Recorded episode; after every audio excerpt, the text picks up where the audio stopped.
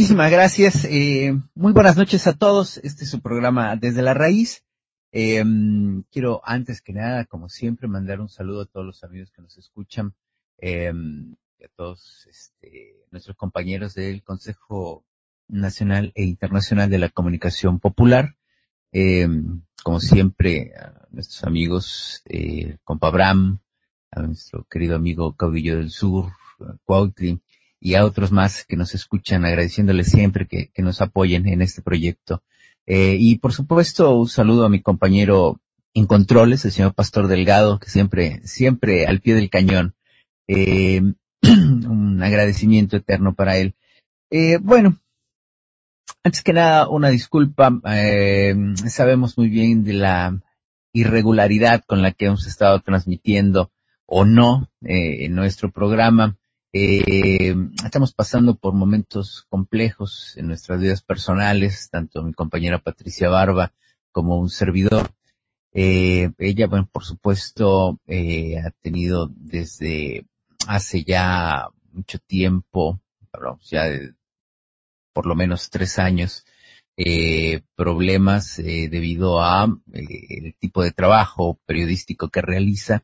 Eh, es un trabajo en el cual eh, denuncia fuertemente muchas cuestiones en las cuales le han traído algunos problemas, sobre todo con las denuncias que hizo sobre Isabel Miranda de Wallace, desde el momento en que se supo que en base a, investigación periodística de nuestra también compañera Guadalupe Lizárraga, eh, ha tenido o ha sido víctima de la persecución de eh, esta mujer, así como de las autoridades cómplices de la misma. Eh, desde entonces, pues ha, ha tenido o ha padecido una fuerte inestabilidad en su vida personal, eh, digámoslo de esta manera, siempre yendo de un lado hacia otro, sin poder establecerse correctamente y por lo tanto, pues eh, tiene, ha tenido muchos problemas para poder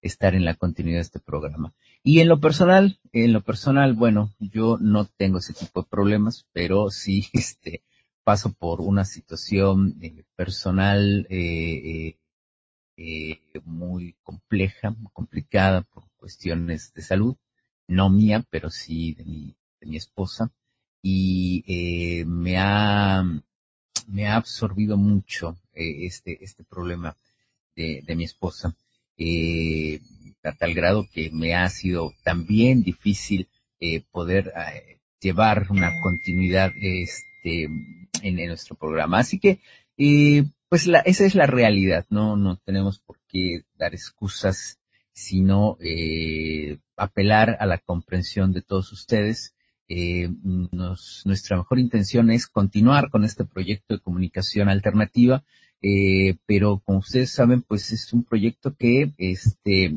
no tiene auspiciantes, consideramos que no tiene, eh, que este, este tipo de proyecto que nosotros intentamos pierde valor si eh, empezamos a eh, darle algún tipo de sentido comercial, no es, no es la finalidad, y por lo tanto pues, se sostiene eh, básicamente el trabajo del señor Pastor Delgado, que él es el que se, se encarga de, de, de, de, tenerlo en funcionamiento y por supuesto de nosotros que estamos eh, aquí atrás del micrófono.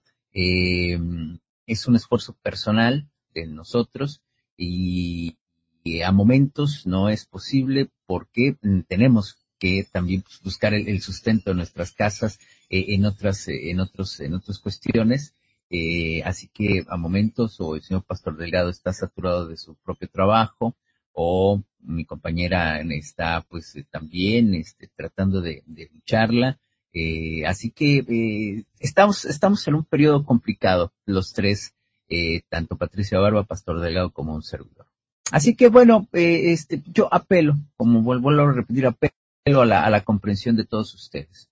Eh, y ya, este, pues después de las explicaciones del caso, eh, me gustaría eh, pasar, pasar a la, a, a, al tema que es, es, tocado muchas veces y que eh, me parece a mí que, que da para, para mucho porque no es el tema en sí, sino las consecuencias que se tienen que analizar siempre y que es eh, eh, la manipulación de los medios de información.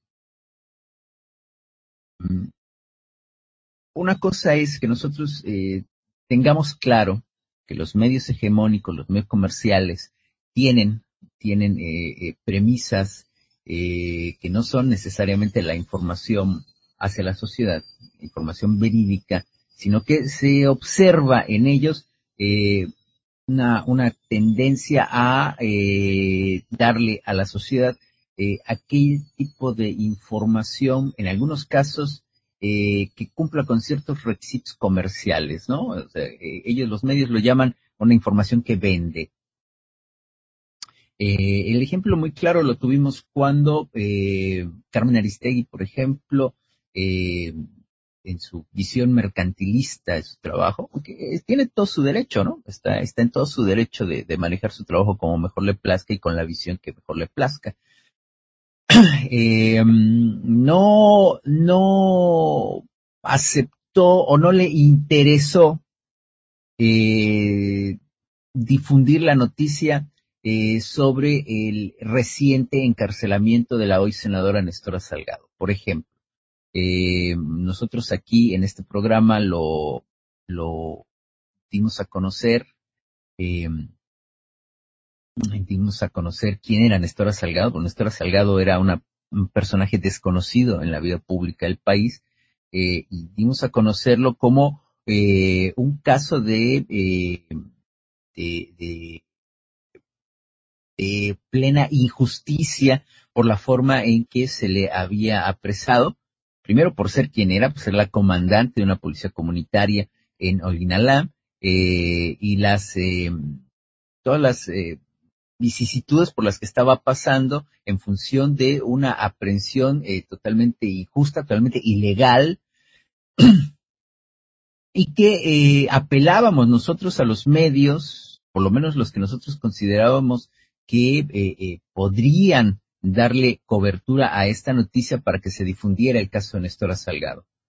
Eh, le, nos contactamos con la gente de, o intentamos contactarnos con la gente del programa de Carmen Aristegui, por ejemplo, eh, ni siquiera sabemos si recibió nuestros, nuestros correos, eh, por supuesto, pues ellos consideraron tal vez que era una noticia que no vendía porque Néstor Salgado no la conocía nadie, no sabía nadie qué era y era una noticia irrelevante probablemente.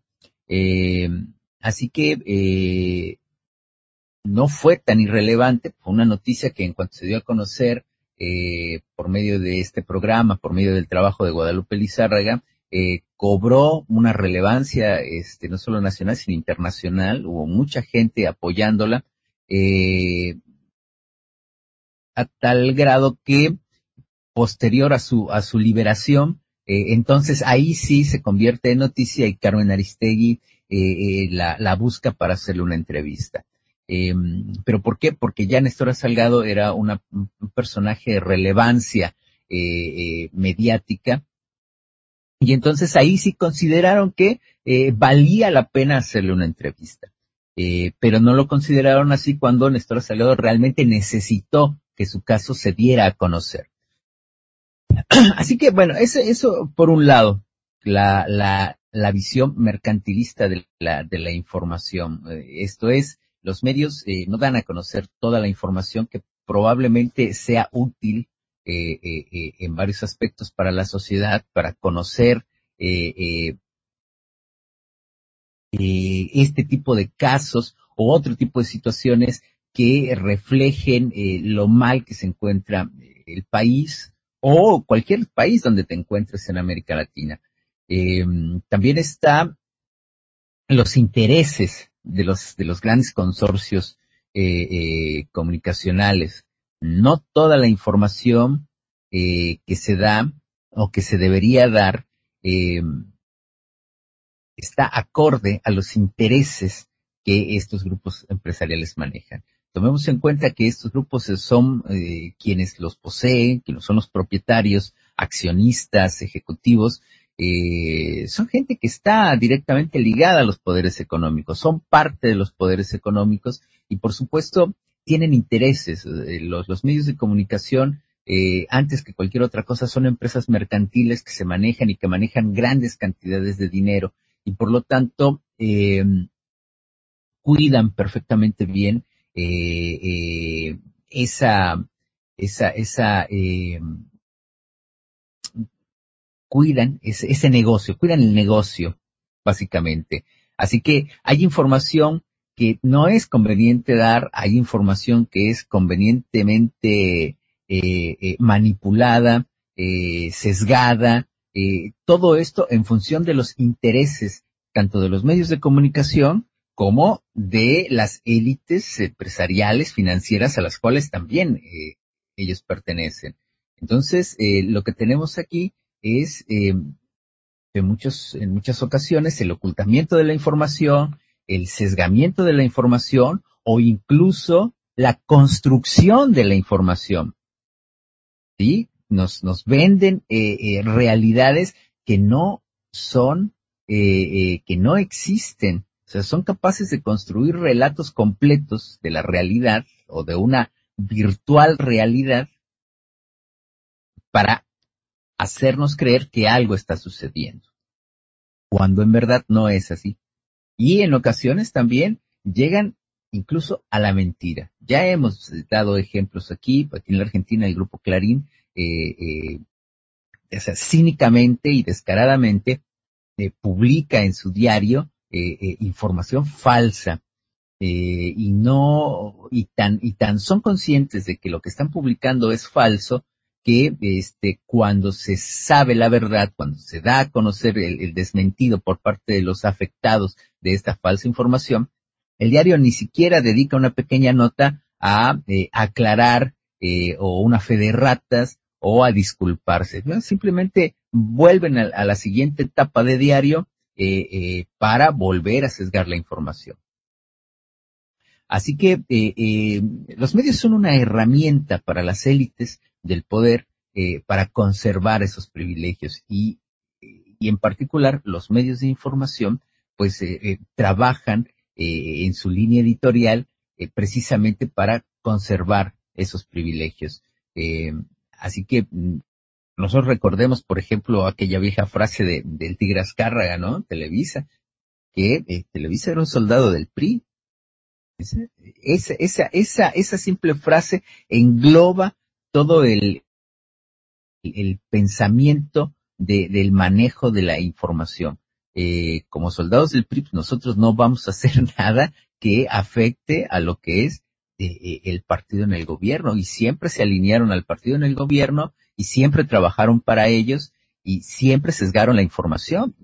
Se sesgó la información, por ejemplo, en el movimiento estudiantil del 68, se, se ocultó la información en el, en el halconazo del 71, este, desaparecidos, eh, en toda esa década del 70, ¿no? Esa década negra eh, eh, en el país, se estigmatizaron a muchos líderes políticos, entre ellos el actual hoy presidente electo Andrés Manuel, pero también se hizo lo mismo con el ingeniero Cárdenas, se hizo lo mismo con, con muchos otros eh, eh, dirigentes políticos, con el mismo Gerardo Fernández Noroña. uno, uno cuando, cuando revisa, va al archivo que hoy es en, la internet, es fácil encontrar todos esos archivos eh, de video, puede uno observar cómo la, la, el manejo de la información hacia determinados personajes políticos es francamente cínico en cuanto a el tipo de entrevistas que se les hacen eh, eh, la forma en que se les increpa o directamente se, se, construyen informes eh, denostando a estos dirigentes políticos. Y esa es una de las formas en las que los medios de comunicación, por supuesto, cuidan sus propios intereses.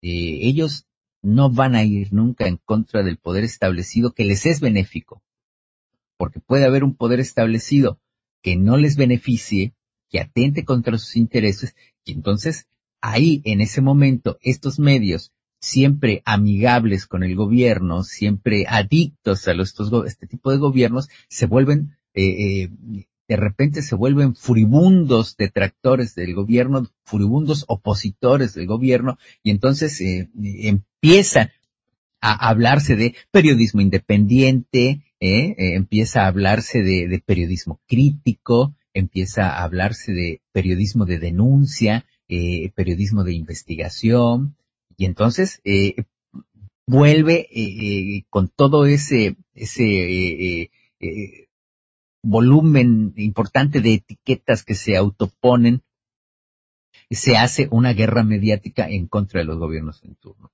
Eh, el claro ejemplo pues, lo tenemos con Lula, lo tenemos con, con, eh, con Hugo Chávez, con Nicolás Maduro, lo tenemos con la propia Cristina Fernández de Kirchner, sí, eh, donde aquí en la Argentina se vivieron ocho años de un intenso fogoneo en contra de la, de la figura y de la persona de Cristina Fernández.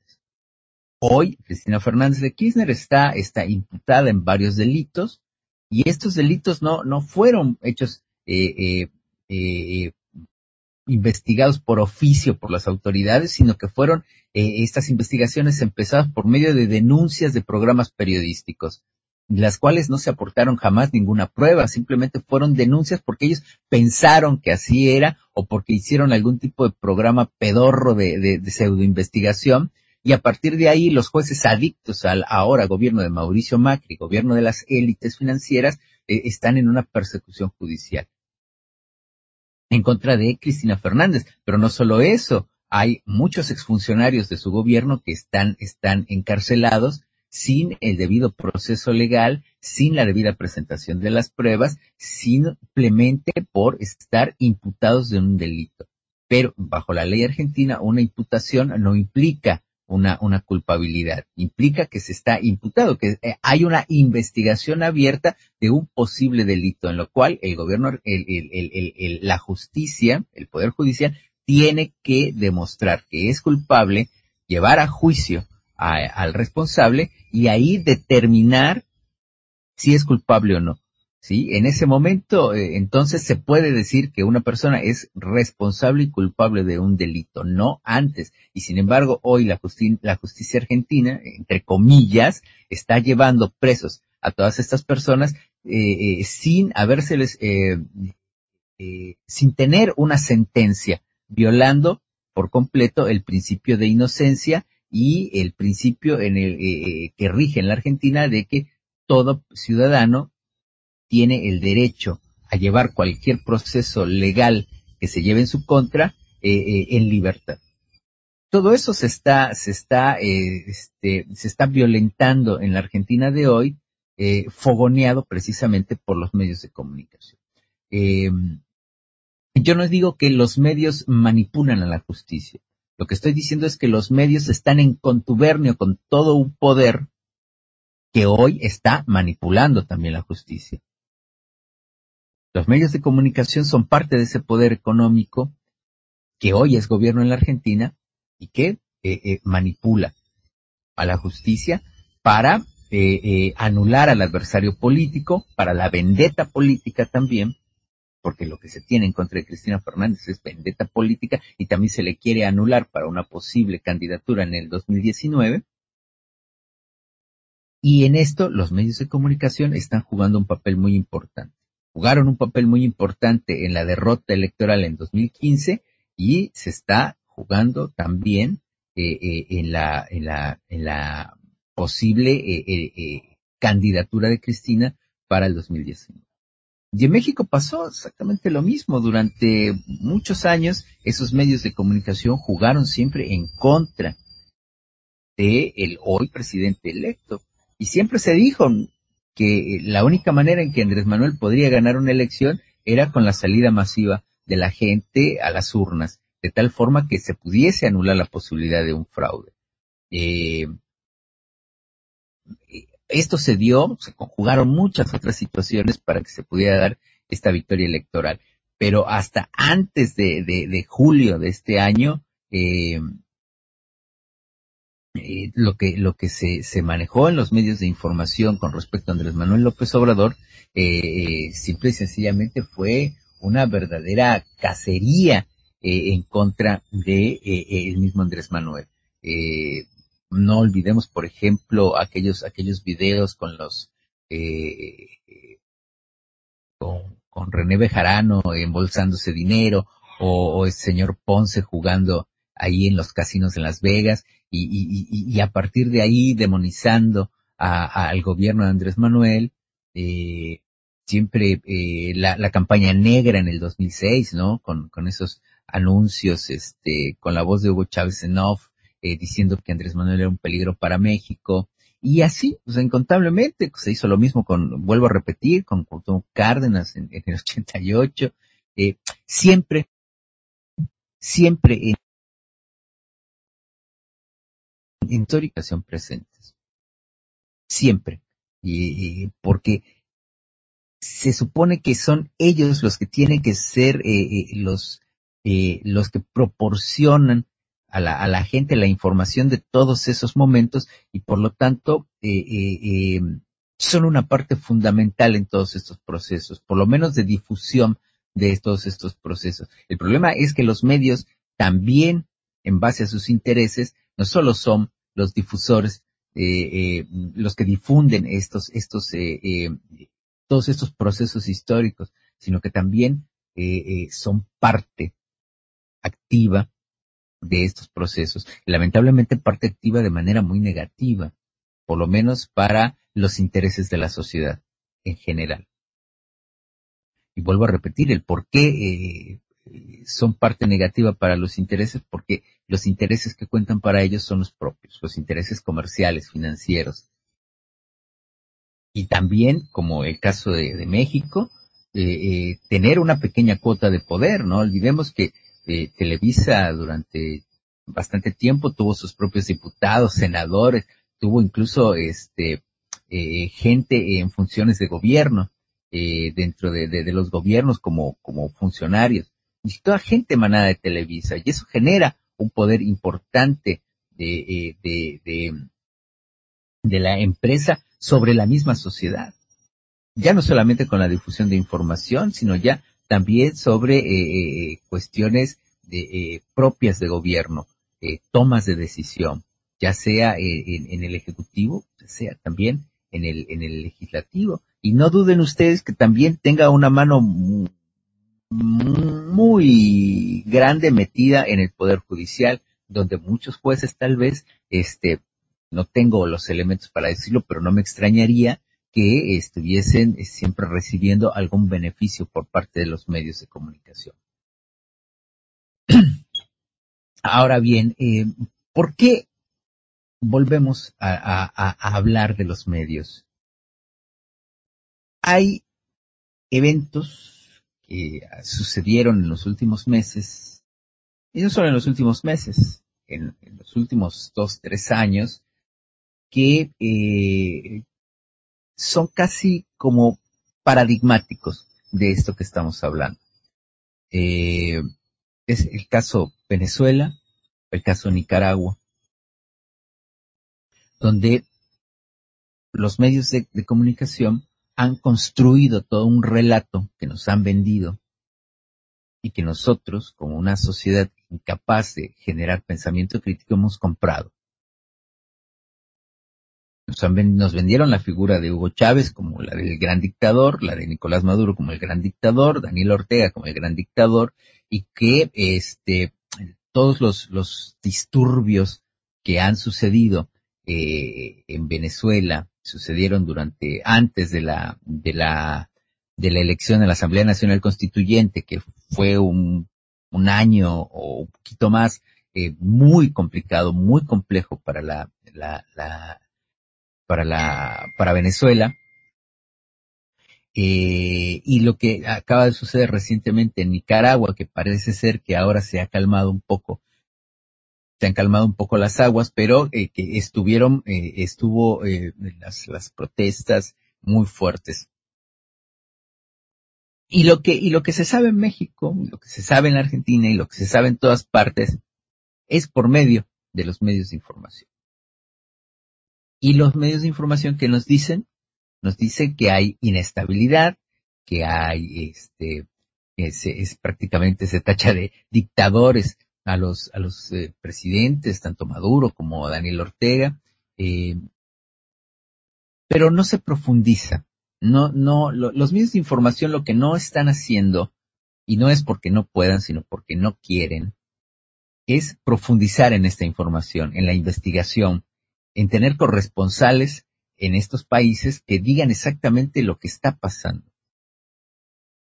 Y hay, para quienes eh, tenemos contacto con, con, personas que viven en Venezuela, que viven en Nicaragua, que nos pasan información eh, de lo que sucede ahí, eh, que hoy no es difícil, a ver, o sea, entendamos, estamos viviendo en una época donde la información viaja en cuestión de segundos de, en cualquier lugar del mundo y uno puede estar conectado, tenemos un teléfono inteligente con WhatsApp y podemos estar conectados con cualquier persona en el mundo. Y podemos tener una conversación con, yo puedo tener una conversación en este momento con alguien en México, en Venezuela, en Nicaragua, sin ningún problema, por medio del WhatsApp. Y tengo contactos de Venezuela, Nicaragua, Dominicana, de Perú, México. Entonces, esas personas que no son periodistas, que son ciudadanos que están ahí en ese momento viviendo la situación, analizando la situación en ese momento política en sus respectivos países, son los que nos dan a nosotros eh, eh, cierta, cierta información. Y uno la compara, compara esa información que nos dicen de primera mano, la fuente allí, no de, no de agencias informativas, sino de ciudadanos que están viviendo el momento, ciudadanos como cualquiera de nosotros, y uno puede analizar algunos, algunos, algunas situaciones. Y es, y es muy curioso cómo uno empieza, empieza a, escuchar los relatos de todos estos ciudadanos, de todos estos compañeros que viven en Nicaragua, por ejemplo, y que, nos comentaban, mira, está sucediendo esto, sucede esto, eh, salen estudiantes, pseudo estudiantes a las calles, cometen actos de vandalismo, cometen actos de vandalismo sobre edificios de, las instituciones, edificios públicos, escuelas, este, comercios.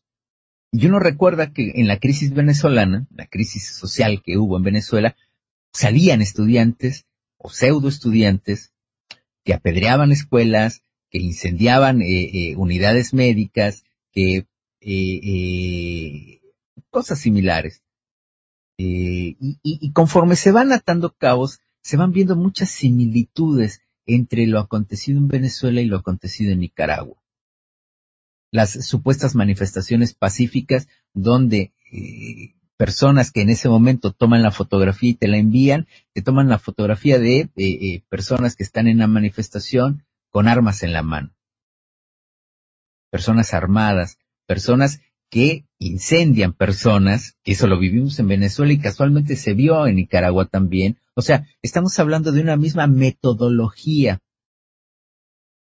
de, de manifestación es casi como de manual, ¿no? Conforme conocíamos algunas informaciones de lo que sucedía en Nicaragua, eh, eh, era, era imposible no hacer eh, la analogía con lo sucedido en Venezuela.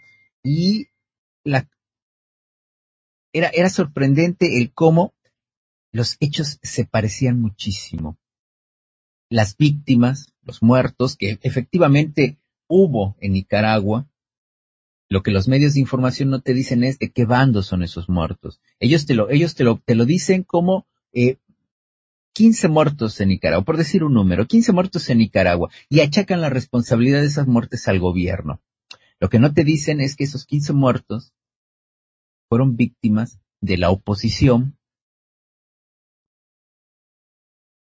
¿sí? de, la, de la oposición nicaragüense que está manifestándose y que en base a las formas en que se manifiestan, formas violentas, generan los decesos de estas personas. Nos llegan algunos videos que, francamente, este, en lo personal yo no, no me atrevo a subir en nuestra página de FemCai en Facebook, eh, porque son, son muy fuertes. Eh, ahí había alguno de un, el cadáver de un policía que eh, lo pusieron en un, en un, este, en la calle, una vereda que la tenían cortada y, le prendieron fuego al cadáver. Le prendieron fuego. En un video muy fuerte que francamente no me animé a subir a, a la, a nuestra página de Facebook, eh, ni, ni a compartirlo en redes sociales, porque era, era francamente dantesco. Eh, tal vez hubiese sido eh, una, una muestra de, de, de, lo que estoy hablando, una prueba gráfica de lo que estoy hablando, pero eh, no me, no, la verdad no tuve el estómago para ello. Eh, sin embargo, eh, no pude evitar el recordar todas esas imágenes que se dieron en Venezuela de personas que eran incendiadas vivas, eran quemadas vivas eh, por el simple hecho de ser chavistas. Y en Nicaragua pasó exactamente lo mismo. Entonces, eh, en Venezuela se comprobó que todos estos eh, eh grupos, eh, porque no vamos a negar que mucha, un sector de la sociedad salía a manifestarse en una muestra legítima de inconformidad, eso no lo podemos negar. Hablo de Venezuela, no se puede negar que sí, muchísima gente en ese, en ese, este, pues, derecho legítimo de manifestarse por la inconformidad que les generase la situación económica en Venezuela, eh, salían, eh, pero junto con esta gente eh, había estos grupos violentos que después se supo de dónde venían, eh, quién los financiaba, sí, y, por supuesto cuál era la finalidad para para para um, traer estos grupos a Venezuela que todo era un plan armado fuera de Venezuela para la desestabilización del gobierno. Por supuesto, la organización de la sociedad en Venezuela y la firme convicción política de continuar con la revolución bolivariana pudo conjurar esto. O sea, no consiguieron lo que lo, su cometido. Políticamente, el gobierno de Nicolás Maduro actuó muy bien, con prudencia. En los momentos en que consideró preciso y oportuno eh, llevó a cabo acciones que, que llevaron a la pacificación en las calles, eh, pero todas estas, estas, eh, esta metodología de, manifestación o de desestabilización quedó manifiesta y esto trasladado al, caso nicaragüense, estamos viendo muchas similitudes con ello. Hay una foto por ahí circulando en redes sociales de un violinista, alguien tocando un violín en manifestaciones en, en Venezuela, y casualmente hay una también tipo tocando un violín en, en las manifestaciones en Nicaragua. Eh, demasiadas similitudes como para pensar que eh, eh, la desestabilización que se está dando en Nicaragua sea espontánea por el descontento de la sociedad. Eh, es cierto que tiene que haber, que, que hay algún sector social eh, descontento que sale a manifestarse, pero esto es eh, eh, asusado políticamente y una vez que tienen a la gente en las calles, ingresan esos grupos de choque, de desestabilización, para empezar a hacer desorden, para empezar a generar eh, eh, la inestabilidad del gobierno. Y aquí es donde entra la pericia del gobierno para poder manejar la situación. Probablemente eh, eh, eh Daniel Ortega no tuvo esa pericia la, o la, la, la esa, ese tacto político para manejarlo como lo tuvo Nicolás Maduro. sin embargo, más allá de eso, lo que no te, lo que no te dicen los medios, o sea, los medios eso te lo están, tanto el caso venezolano como el caso nicaragüense, te lo, te lo están mostrando como eh, eh, grandes manifestaciones sociales de protesta, de descontento contra los terribles dictadores y las terribles medidas económicas y la terrible situación de vida eh, eh, eh, en sus respectivos países. Pero nadie, nadie te muestra, nadie te muestra la realidad de lo que son esos grupos de choque, ¿no? esos grupos de desestabilización. Y después, efectivamente, hay, hay muertos, hay personas que mueren, es muy lamentable, y lo que los medios hacen es englobarlo todo, ¿no? Te dicen, en Nicaragua murieron 15, 20, 25, 30, no sé. Murieron tantas personas y se responsabiliza al gobierno de Daniel Ortega, ¿no? Como si Daniel Ortega en la, eh, en, en, en, el afán de reprimir las, eh, las eh, pacíficas manifestaciones de la sociedad, esa represión tuvo como resultado X cantidad de muertos. Y eso es lo que te dicen los medios de información. Lo que no te dicen los medios, esa es la manera en que te, te, dibujan la situación, te presentan el, el, el, paquete de, de noticias, pero lo que no te dicen es que efectivamente sí hubo X cantidad de muertos, pero fueron muertos que provocaron las mismas manifestaciones y los mismos manifestantes, esos mismos grupos violentos, por ejemplo, los, los maras que llevaron del Salvador, sí, y que eh, eh, iban armados y que disparaban a diestra y siniestra, sí, que mataron policías, que tiraron los cuerpos y les echaron gasolina y les, los incendiaron ahí en, medio de una calle. Eso no te lo dicen los medios te muestran el, cuerpo de alguien ahí y te dicen, es que fue, fue Daniel Ortega. No, no fue Daniel Ortega. Fueron estos grupos de desestabilización. Pero eso no te lo van a decir en los medios. Hoy, actualmente, por ejemplo, el caso venezolano, para ejemplificar la, forma en que se sesga esa información, está, están hablando, y, y a mí me parece muy lamentable, me parece muy lamentable que periódicos como La Jornada se hagan eco también de esto, ¿no? Hay, hay una nota en La Jornada, eh,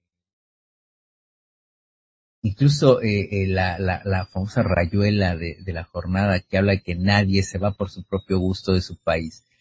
No, sí, hay gente que se va por su propio gusto. Yo me fui de México por mi propio gusto. a mí nadie me corrió en ninguna situación política ni económica me, me corrió de, México. Yo me fui porque quise irme, punto. Eh, pero aquí hablan de, de que, eh, eh, de que hay una crisis humanitaria en Venezuela, ¿no? Nos dicen que el gobierno, y lo leo textual, niega el gobierno de Venezuela que exista crisis humanitaria y lo entrecomillan. Eh, otra noticia importante, ¿no? Se asegura que miles han pedido ayuda para retornar al país. Lo que los medios de información te están mostrando es un éxodo de venezolanos este, que están yéndose hacia países limítrofes, porque la situación no da más. Hablan de una crisis humanitaria en Venezuela. Lo que no te están diciendo y aquí la forma en que te lo muestran, eh, te, te, lo muestra así como entrecomillado, ¿no? Como cuestionando este la información, como cuestionando la la la eh, las afirmaciones del gobierno de Venezuela, ¿no? Que dicen que miles han pedido ayuda para retornar al país. La realidad es que sí.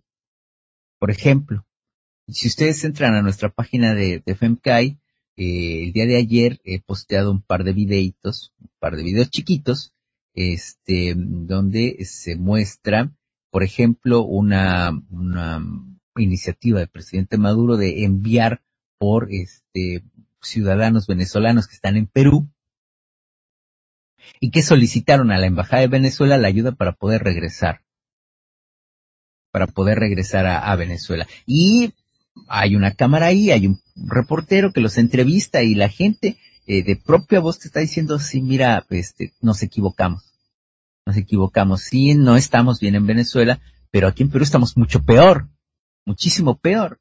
Entonces, ¿cuál es el sentido de seguir sufriendo fuera de tu casa? Pues sufre en tu casa, entonces por eso decidimos regresar.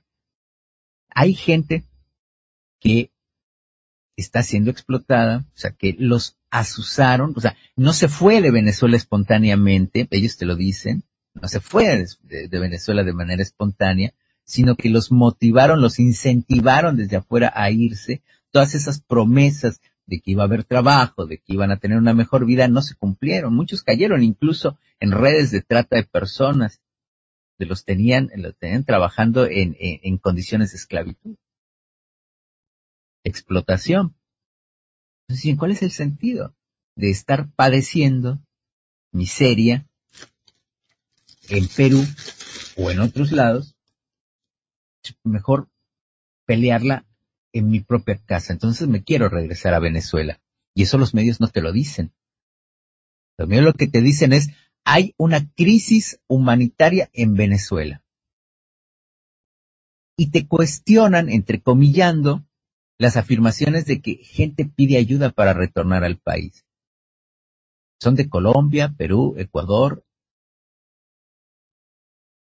que están solicitando regresar. ¿Por qué? Porque efectivamente esa gente que sí, efectivamente sí se fue, se está dando cuenta de que no existe ese, el sueño americano, de que sus condiciones de vida fuera de Venezuela son mucho peores de lo que serían bajo el cobijo de la revolución bolivariana. Son mucho peores.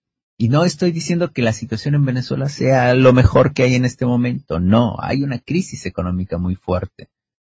Ya hemos hablado mucho al respecto, ¿no? Hay una crisis eh, eh, derivada por situaciones diversas. Parte, sí, por supuesto, malas decisiones del gobierno. Parte también por el, eh, el acoso económico internacional al que está sometido Venezuela. Y permítanme, eh, eh, después de una pequeña pausa, y le voy a pedir al señor Pastor Delgado que nos mande a una pausa, hacer una, una, una, una analogía con lo que está pasando hoy en la Argentina, que es muy grave, mucho, muy grave, y de cómo los medios siguen manipulando la información. Es importante hacer esta analogía porque eh, así tal, tal vez podamos entender o tener una mejor percepción de lo que sucede en Venezuela y de lo que no nos están diciendo los medios de comunicación. Eh, señor Pastor Delgado, ¿tendrá usted eh,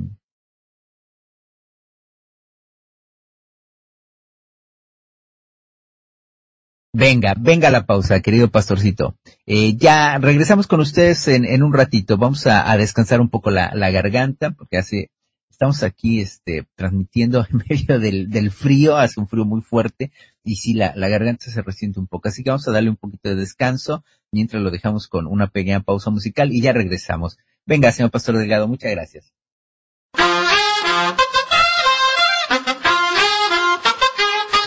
Tú nos dices que debemos sentarnos, pero las ideas solo pueden levantarnos, caminar, correr, no rendirse ni retroceder, ver, aprender como esponja absorbe. Nadie sobre todos, faltan todos, suman todos para todos, todo para nosotros. Soñamos en grande que se ponga el imperio, lo gritamos algo, no queda más remedio.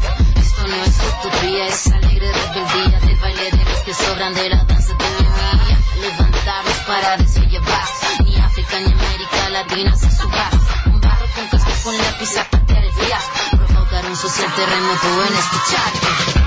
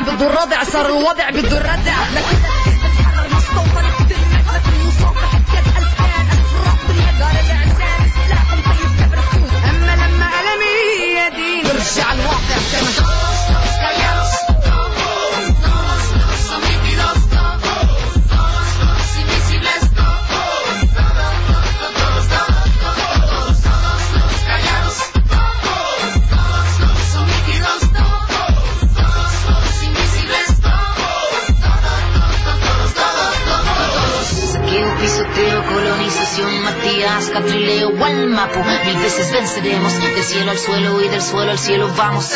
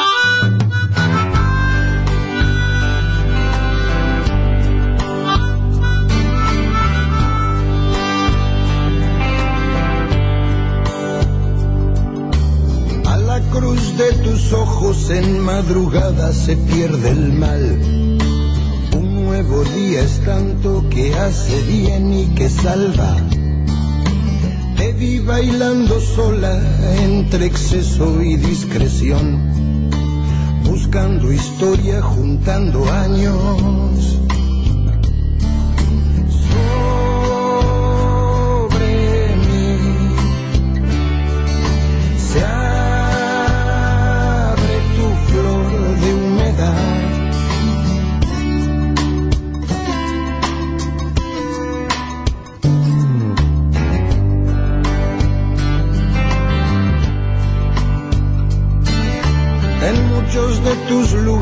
con el amor no alcanza. Hasta un buen corazón puede perder la calma. Dame de lo que puedas o se perderá para siempre. Todo lo que cayó ardió dos veces.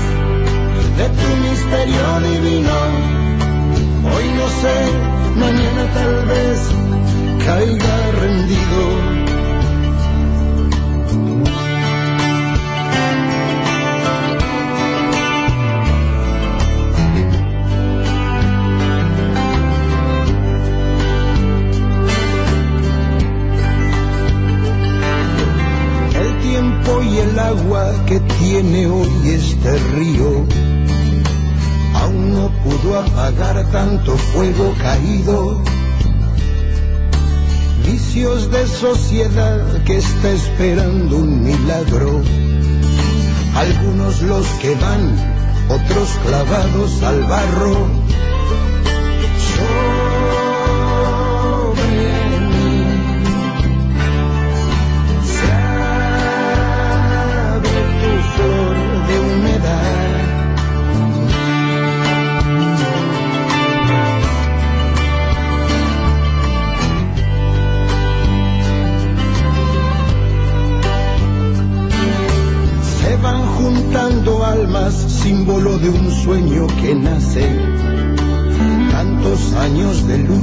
por tus rincones y calles. Prisionero fugaz que está con vos y con otra. Boca roja de tango que me provoca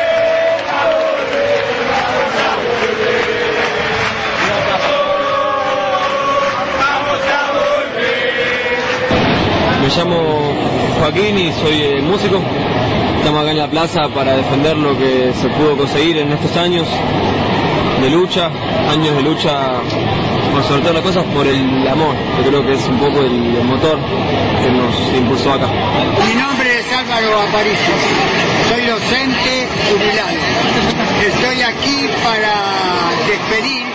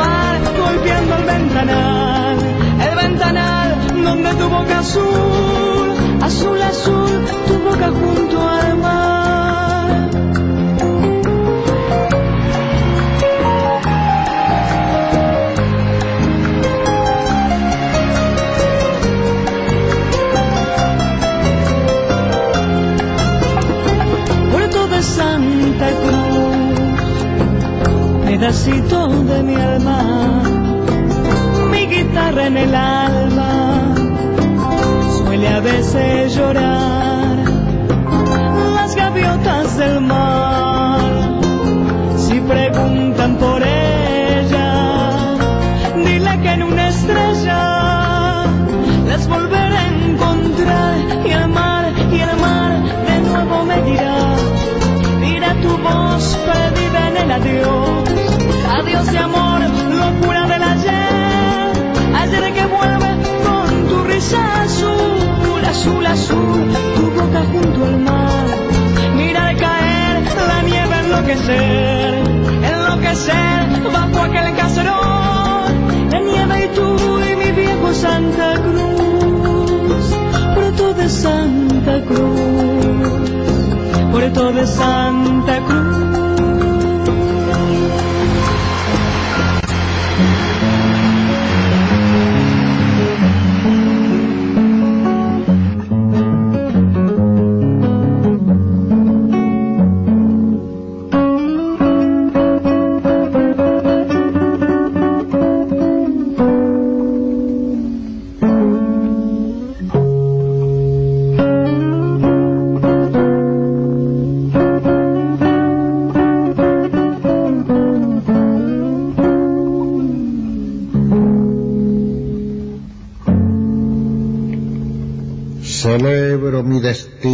De sentir como siento, de vivir como vivo, de morir como muero. Y porque lo celebro y soy al fin la nada de la sombra de un verso, os digo muchas gracias. Mil gracias, sí Señor de la vida y la muerte, por ser apenas esto, brisna efímera y leve, y el de pasar mis días finales en el mundo con las manos vacías y el corazón profundo.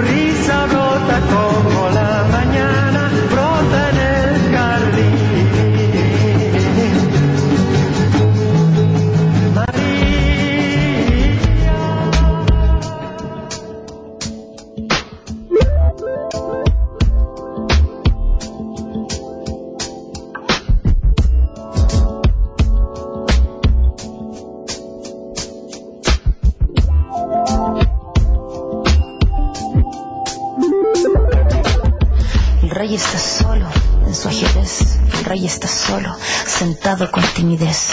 Es una jaula de monos. Todos esperan y todos quieren el trono. Aquel trono gastado por años de codicia, de mármol jerárquico y de madera egoísta. De apellidos pomposos, severa disciplina del rol que nunca quiso. Gobernar siempre fue una espina. Espina que para todos es una ofrenda. Flor dolorosa, apretada sin rienda. El rey se siente solo, pero nadie lo ve. El velo escondido, pues nadie sabe que él todo lo mira y que tan solo espera ver quién será quien tire la primera piedra. Tantos monos en una sola jaula, tantos primates esperando a que el rey se caiga.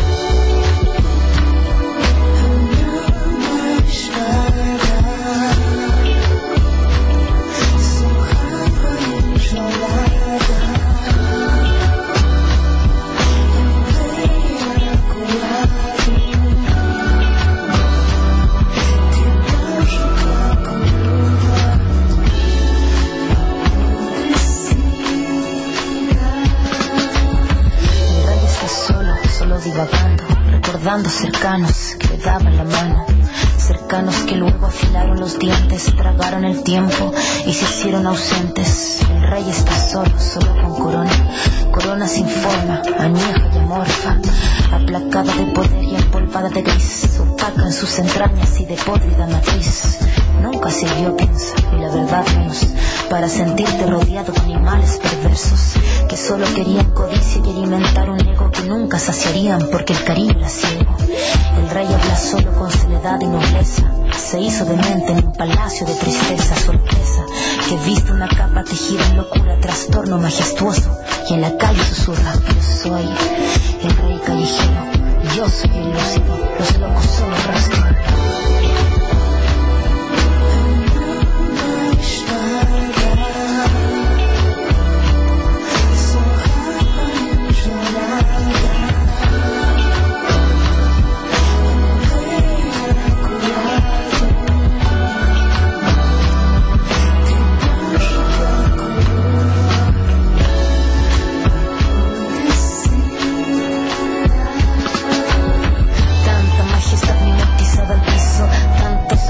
Y rostros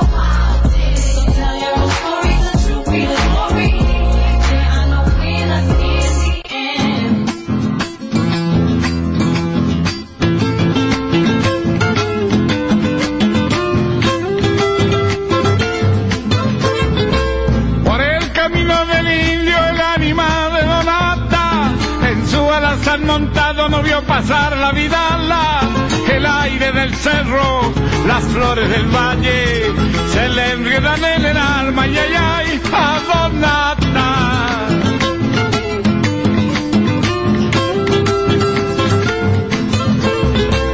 Una luna tucumana alumbra piedra y junto a la pobrecita los lloran montes y ríos, por Tafi del Valle, Campos de Acheral, también por la bomba y lunes igual, por Amaicha.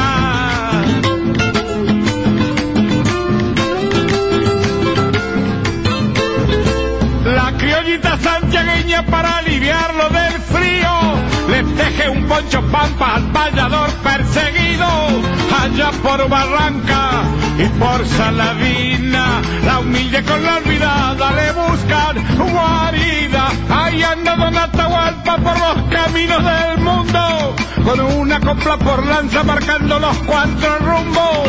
Que Dios lo bendiga, lo tenga en la gloria, por tantos recuerdos lindos y por su memoria.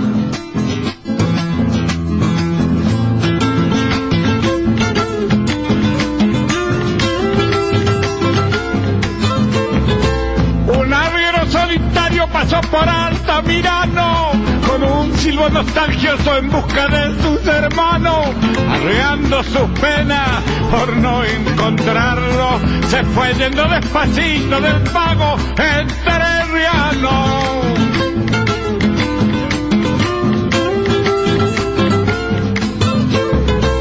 Se viene clareando el día por el cerro colorado las espinas de Yurki se estrella un rayo cortado. Despierta la ñera con la guanchaqueña.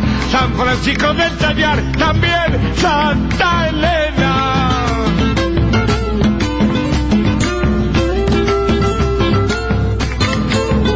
Un aire de Buenos Aires le dio su canto del viento y se durmió en una huella en un estilo sin tiempo. Allá en Pergamino tal vez Santa Rosa no llora toda la pampa en una bordona. Ay ando Atahualpa por los caminos del mundo con una copla por lanza marcando los cuatro rumbos. Que Dios lo bendiga lo tenga en la gloria por tantos recuerdos lindos y por sus memorias. Todo listo para el despegue del vuelo 6051. ¿Listos para este vuelo especial? Listo, estamos próximos a salir. Lima, Perú, la misión Vuelta a la Patria. Atrás quedó Venezuela para traer de vuelta a hombres, mujeres, niños y niñas que pronto ocuparían los asientos que siempre esperaron por ellos. No era un vuelo más de Conviasa, la aerolínea del Estado venezolano, era uno muy especial.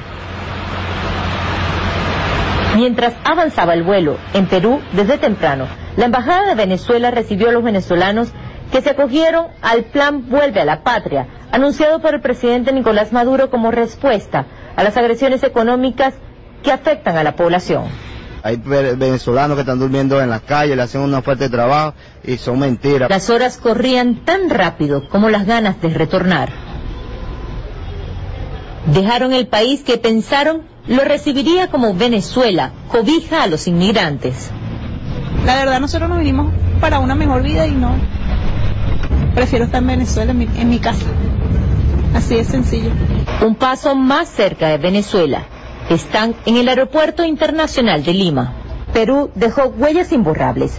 El país que junto a otros habla de supuesta crisis humanitaria en Venezuela, paradójicamente no trata humanitariamente a los inmigrantes venezolanos.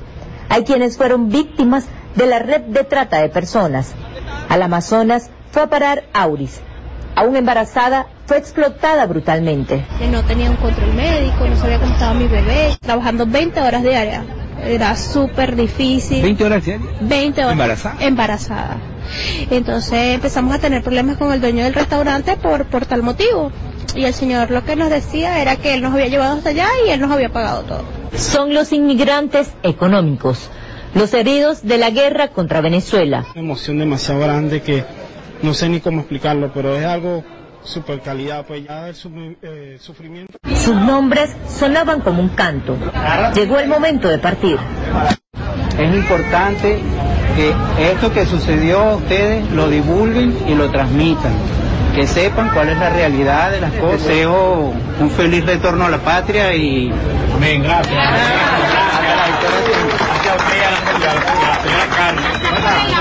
Gracias. Los peores tres meses de toda mi vida.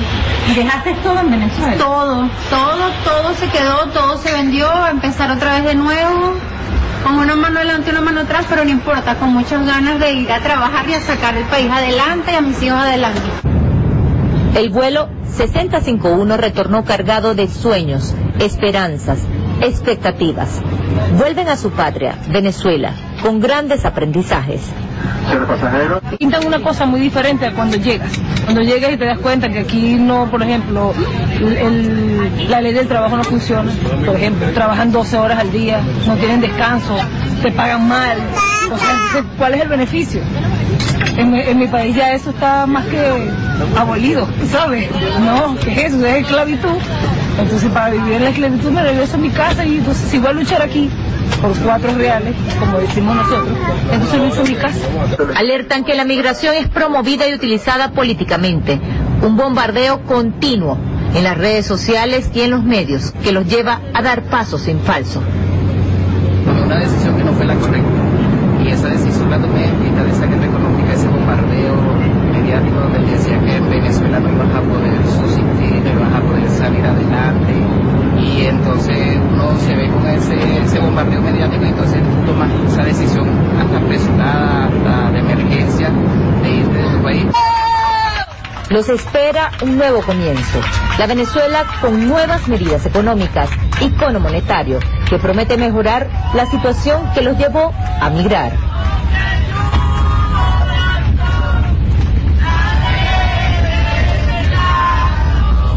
Vamos a luchar, aquí vamos a... Vuelta a la patria. Madeline García, Telesur, Caracas, Venezuela.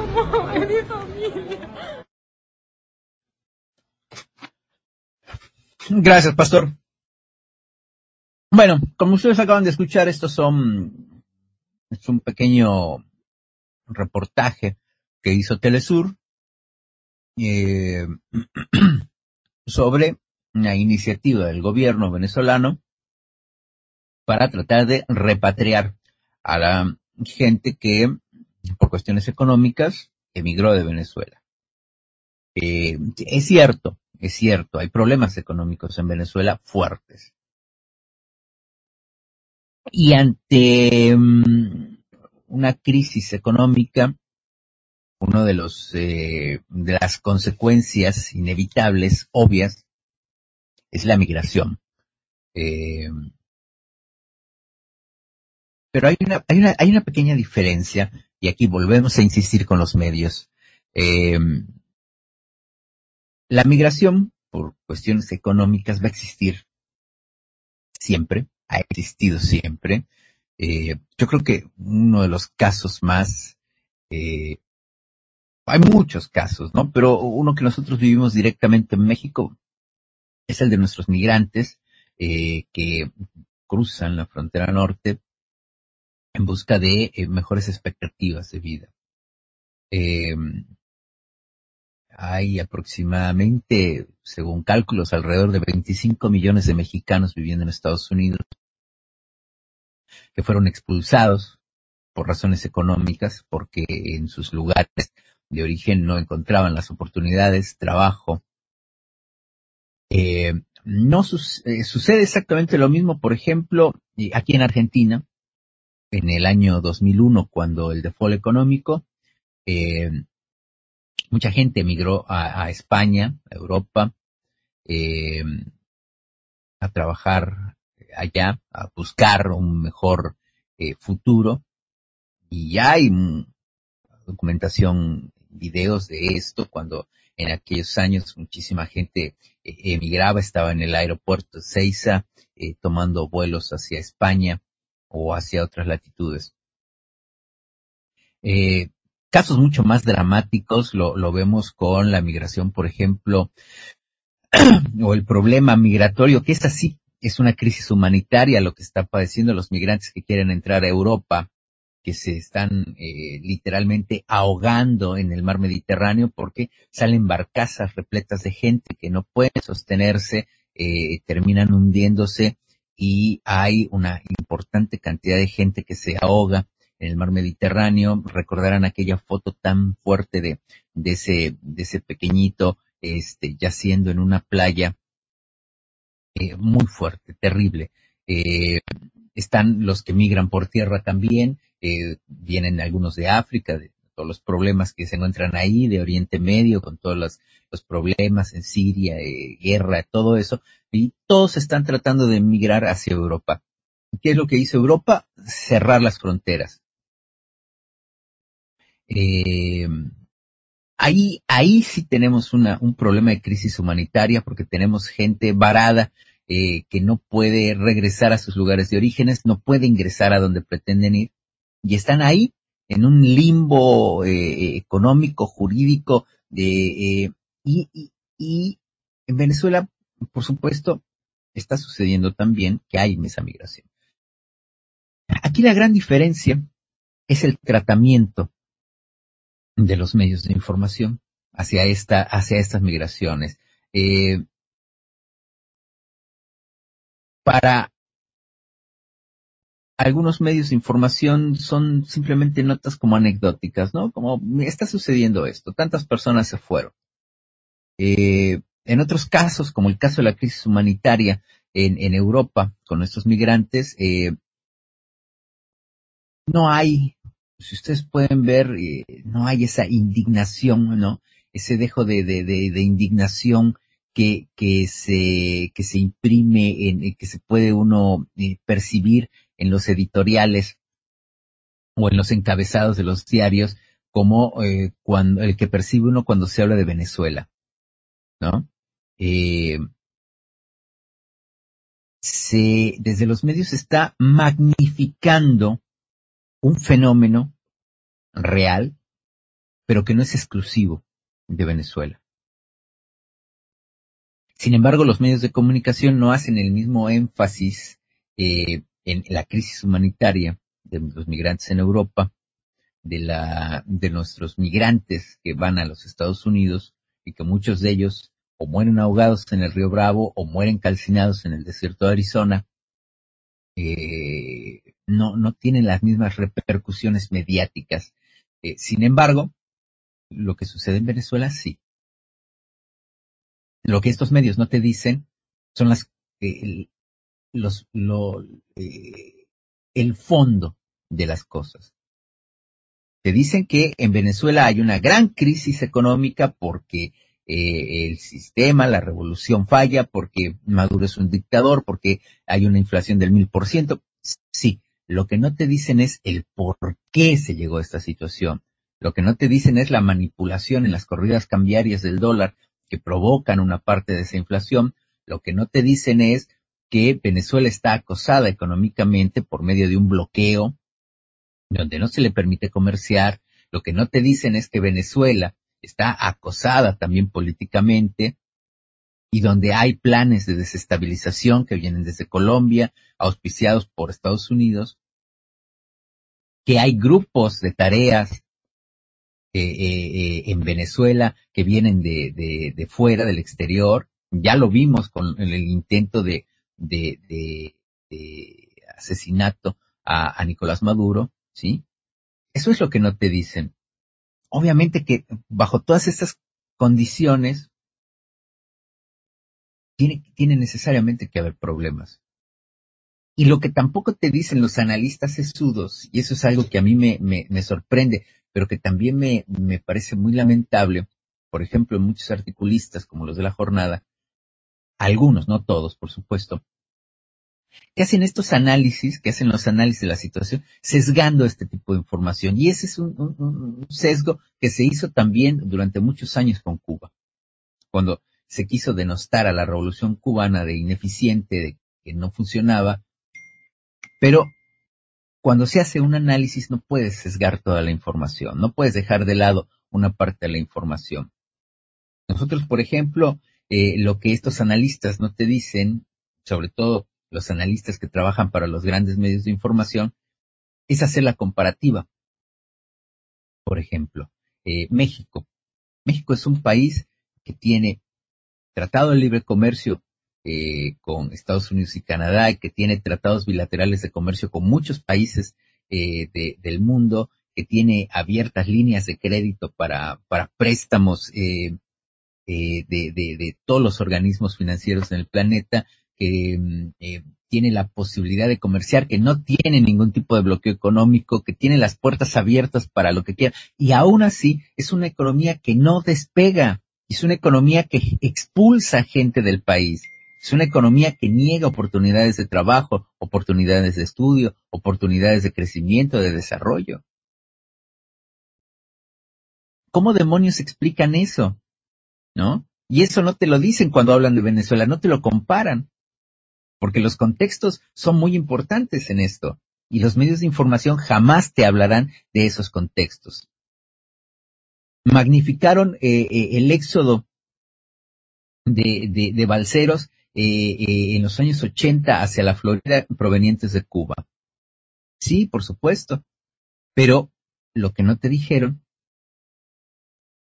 es que, o te hicieron creer, es que ellos se iban por razones políticas. Y no, esa gente se iba por razones económicas.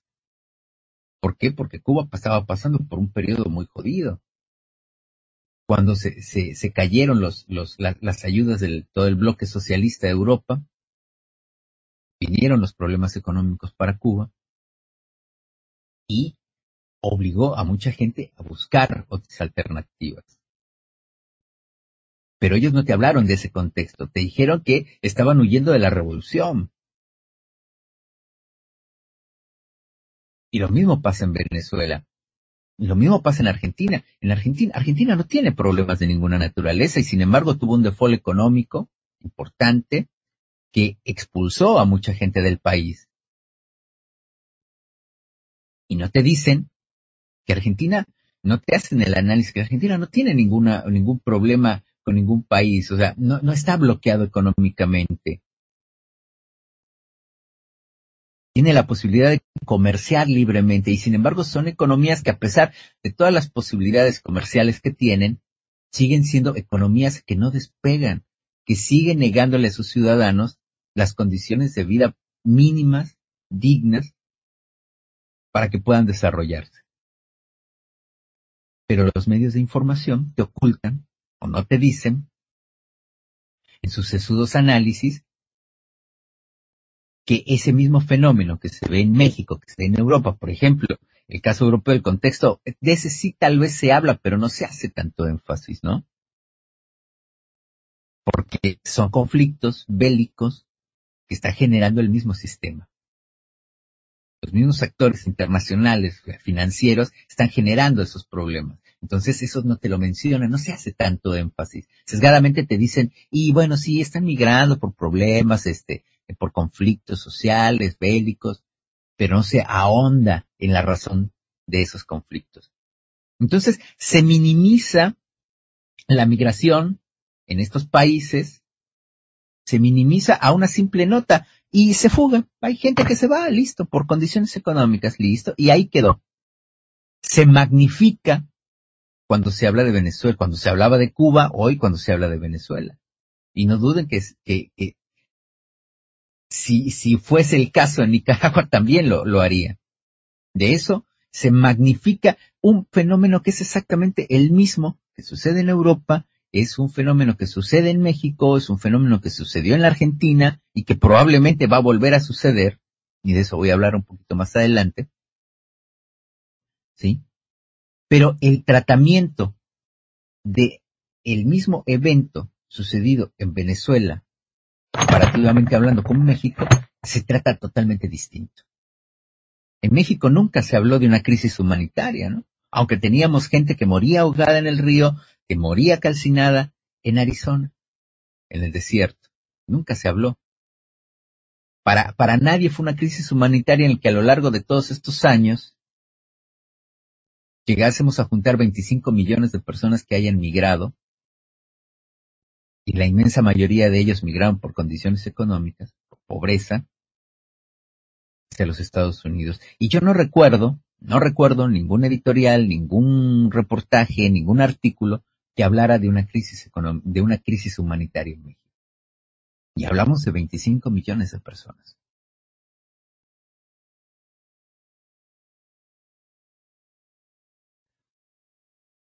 Un fenómeno similar sucede en la frontera sur con México donde todas las personas que intentan llegar a Estados Unidos provenientes de Centroamérica, Guatemala, Honduras, El Salvador, Nicaragua, pasan por todo un via crucis para llegar del sur al norte, donde hay trata de personas, donde hay asesinatos, donde hay crímenes, donde hay muerte, y nadie habla de una crisis económica, una crisis humanitaria en la frontera sur de México.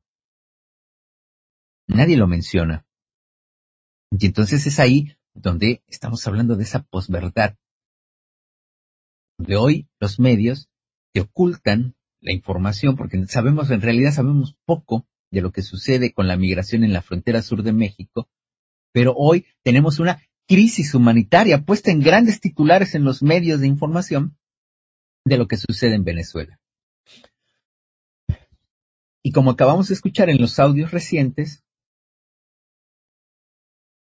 la gente que emigró de Venezuela, muchos de ellos, padecieron peores cosas de las que ellos mismos pensaban que padecían en su propio país y hoy están migrando. El gobierno de Venezuela dispuso de ese transporte para ellos porque ellos solicitaron en su embajada las facilidades para poder regresar. Entonces el gobierno dijo, bueno, vamos a hacer un programa para regresar a todos los que quieran, para echarles la mano, ayudarlos, traerlos de vuelta.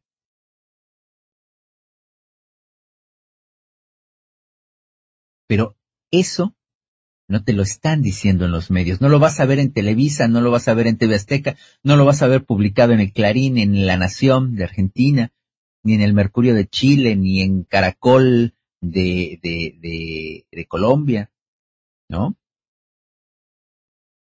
o Globovisión de Brasil. No lo vas a ver en la CNN o en Fox.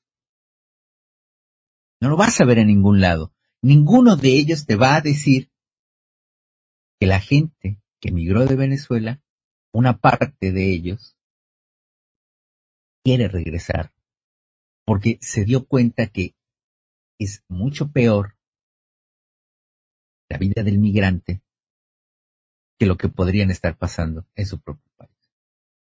Pero obviamente estos hechos, estos eventos, contradicen esa posverdad de los medios de comunicación y no te lo dicen, te lo ocultan y tú te quedas ahí en tu casa sentado desconociendo estos hechos y forjándote una idea tergiversada de una realidad.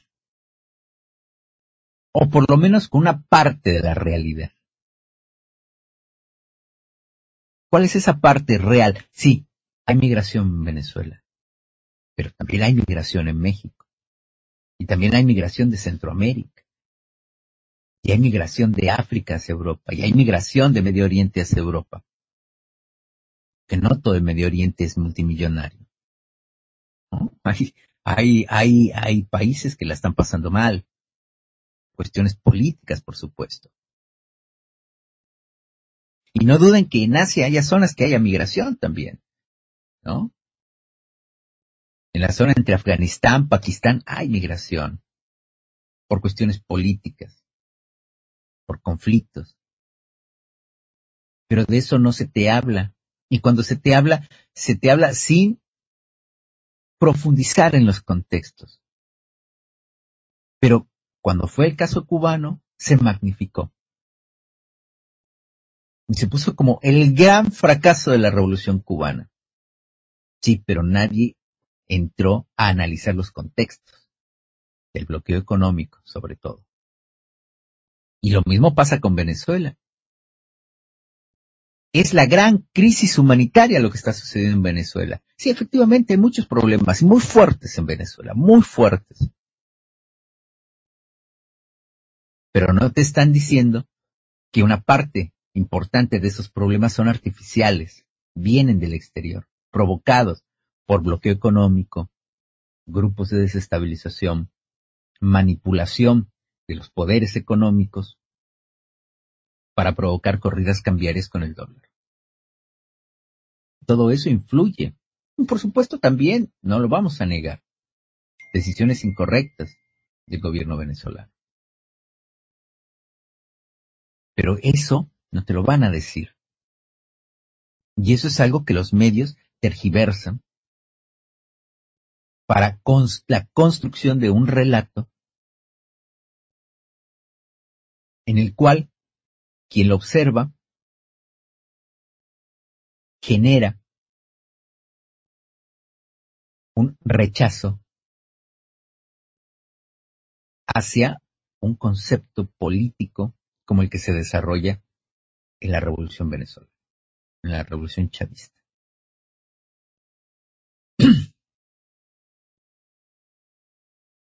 Pongamos una, una analogía como, como quería yo hacer este, con la Argentina hoy. Durante 12 años la Argentina vivió con lo que eh, gente de fuera llama gobiernos populistas, ¿no? Como la boluda esta de la tal Gloria Álvarez, que se llena la boca de decir es que los gobiernos populistas. Bueno, en la Argentina fue gobernada por lo que ellos llamarían gobiernos populistas. Y déjenme decirles que fueron los mejores 12 años de mi vida, por lo menos en cuestión económica. Teníamos un país donde se vivía, y se vivía bien, con tasas de, cobertura previsional para jubilados altísimas, de casi el 97-98% de personas en edad jubilatoria se podían jubilar con eh, eh, eh, incrementos a su, dos incrementos por año en su jubilación.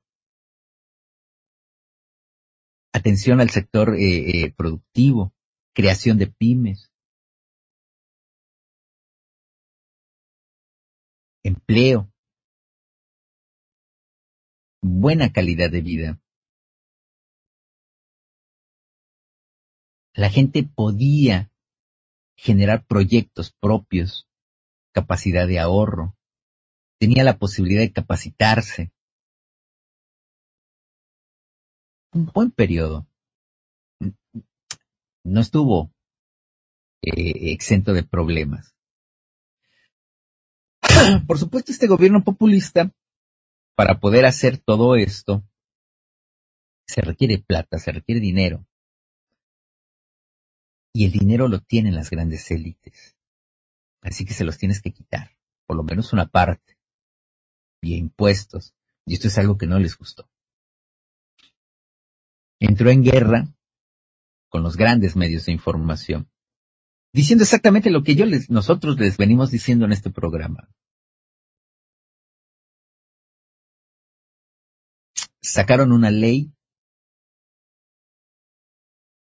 de medios muy interesante, muy buena,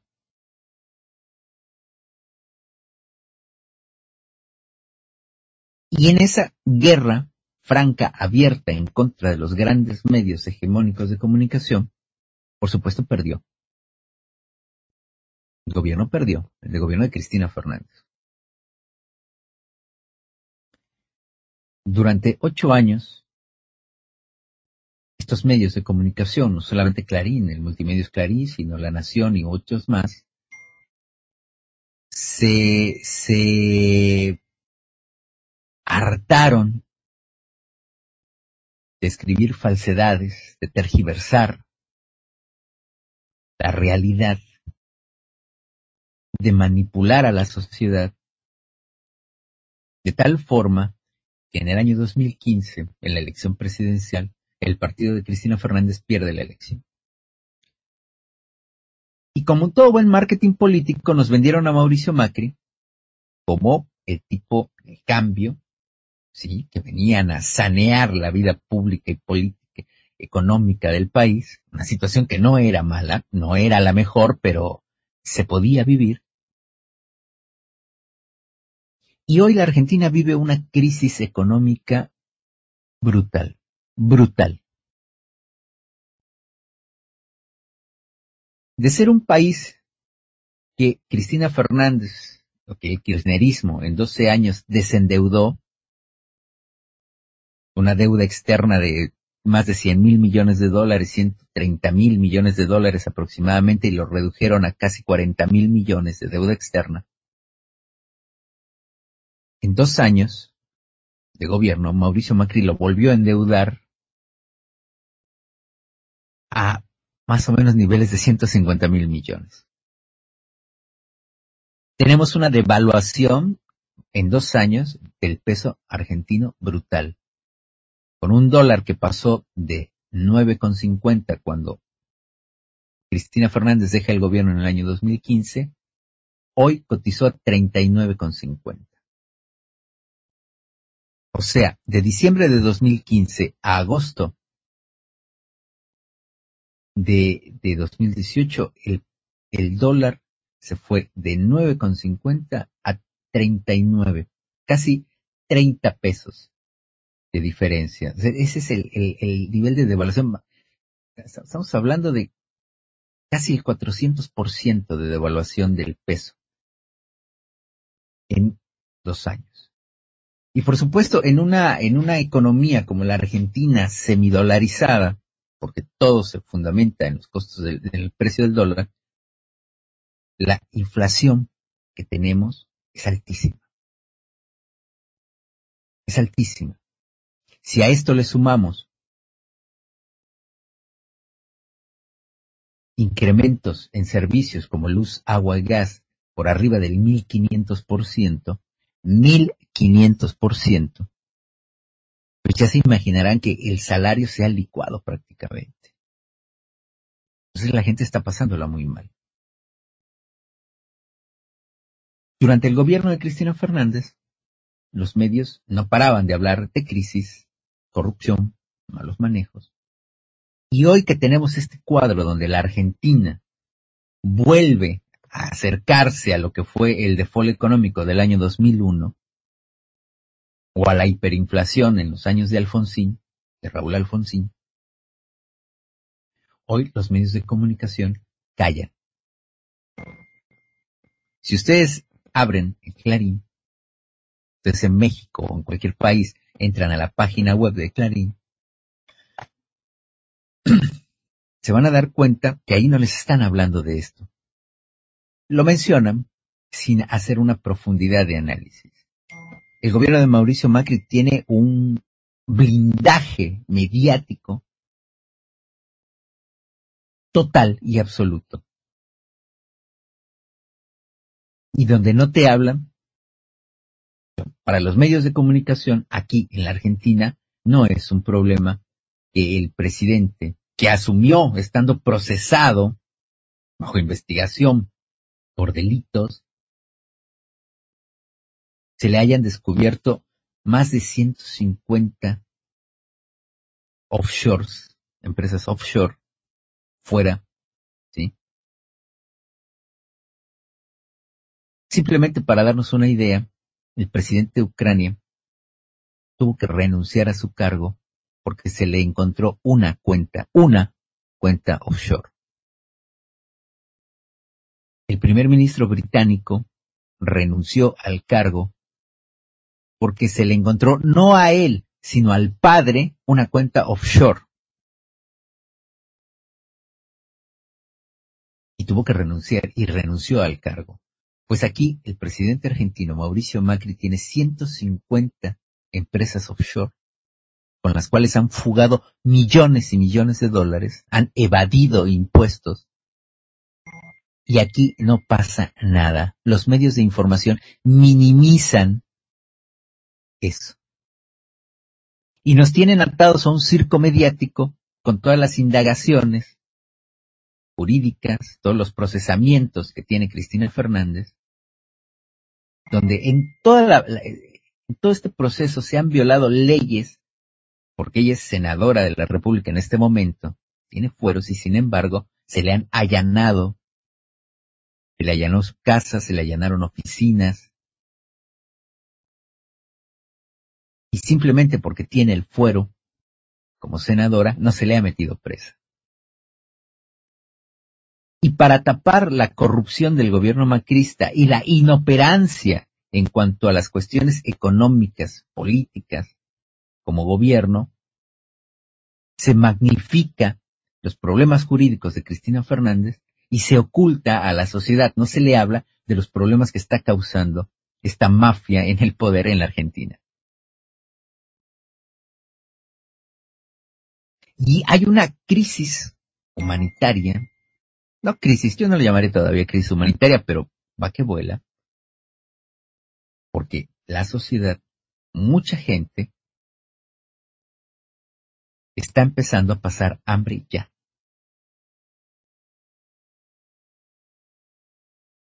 Y eso no te lo dicen los medios. Pero se magnifica el caso venezolano. Cuando, por ejemplo, la Argentina es el país que más se ha endeudado en el mundo en los últimos dos años. Es el país que más deuda ha contraído. Cuando durante los 12 años previos fue uno de los cuatro países que más se desendeudó en el mundo, en dos años lo convirtieron en el país que más deuda tiene y en el que más inflación ha generado en los últimos tres años solo por abajo de cuatro países, uno de ellos es Venezuela, por supuesto, un par de países africanos, y en cuarto lugar viene la Argentina, en nivel de inflación. Pero eso los medios de comunicación no te lo dicen. Salvo alguno por ahí, eh, un medio medio rebelde que, que, que te da esa información, todos los demás callan esto. Y el problema es que como son medios hegemónicos, son medios muy grandes, tienen una audiencia cautiva muy grande en el país. Y entonces ahí es donde encontramos las grandes diferencias. La Argentina es uno de los países que ha venido en picada, junto con Venezuela, económicamente hablando, y humanitariamente hablando también, que más en picada ha venido en los últimos dos años. Pero los medios a ti no te hablan de la Argentina, te hablan solo de Venezuela. y te dicen que Nicolás Maduro es un casi casi un dictador que desayuna bebés al horno en la mañana. Pero no sabe, tú en México no tienes la más pálida idea de ni siquiera de quién es Mauricio Macri, ni de que tiene 150 empresas offshore ubicadas en paraísos fiscales con las cuales han evadido impuestos por millones y millones de dólares. Y que ya se las encontraron. Y que la justicia ni siquiera, la justicia en la Argentina, ni siquiera está investigando. Ni siquiera están investigando la procedencia de todo ese dinero que se encontró en esas empresas offshore. De ese tamaño es la impunidad que se está construyendo en la Argentina y el blindaje mediático que se le da a una banda de mafiosos, porque Mauricio Macri no, dentro del gobierno no es el único que tiene empresas offshore. La mayoría de sus ministros, ¿sí? de los ministros de Estado, de los secretarios de Estado, también las tienen. Y nadie les ha pedido la renuncia, ningún juez los está investigando. Y hoy un poder judicial adicto al gobierno, manejado por el gobierno, está abocado a la persecución política de la oposición en vez de investigar estos posibles casos de evasión de impuestos. Y eso tú no lo sabes porque los medios de comunicación no te lo dicen. Lo poco que sabes es que en Venezuela hay un dictador y que Venezuela es una dictadura y que tiene a su pueblo muriéndose de hambre. Pero no sabes más allá de eso, no sabes por qué. Y tampoco te interesa porque los medios de comunicación generan eso, que tú tengas una información tergiversada y después te entretienen con otra cosa para que no preguntes más, para que no te preguntes, bueno, pero ¿por qué está Venezuela así? ¿Cuál es realmente el contexto en el cual se maneja la situación? No te interesa porque te mantienen con otras cosas, entretenido. Son especialistas en esto, ¿no? Te construyen una realidad y después te la aderezan con otras cosas, con otros, eh, con otras notas. Y no, no duden que esto va a suceder también con el gobierno de Andrés Manuel cuando la luna de miel se termine. Porque ahorita todo es, todo es tranquilidad, ahorita es el peje, ganó, nos alineamos todos. Si llegase en alguna iniciativa de gobierno a tocar algún interés, eso no lo sé, puede pasar, puede no pasar. Entonces vamos a empezar a ver cómo cambia el tratamiento de la información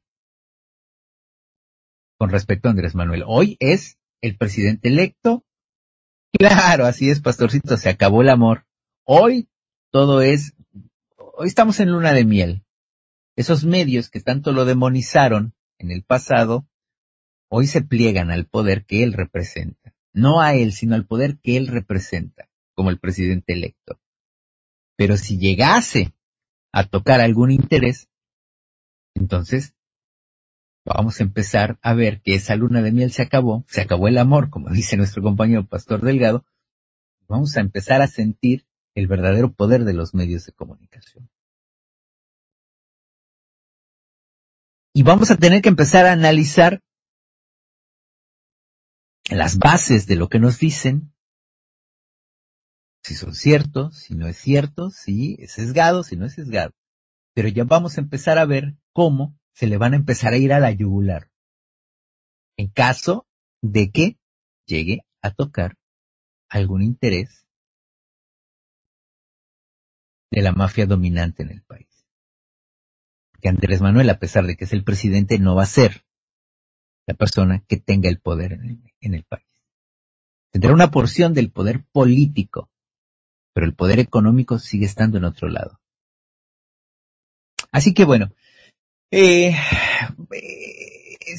se, se, se nos ha terminado el tiempo. Este, vamos a continuar hablando de estos temas porque la, la información fluye eh, y siempre va a ser tratada de la misma manera y, y lo que tratamos es de, de exponer el cómo se, se, se da esto y queden ustedes el que eh, saquen sus propias conclusiones. Yo les agradezco eh, el que hayan escuchado nuestro programa. Eh, nos vemos, nos escuchamos el próximo jueves. Eh, tengan un buen fin de semana y no olviden que la patria es el otro. Hasta el próximo jueves. Muchas gracias. Señor Pastor Delgado.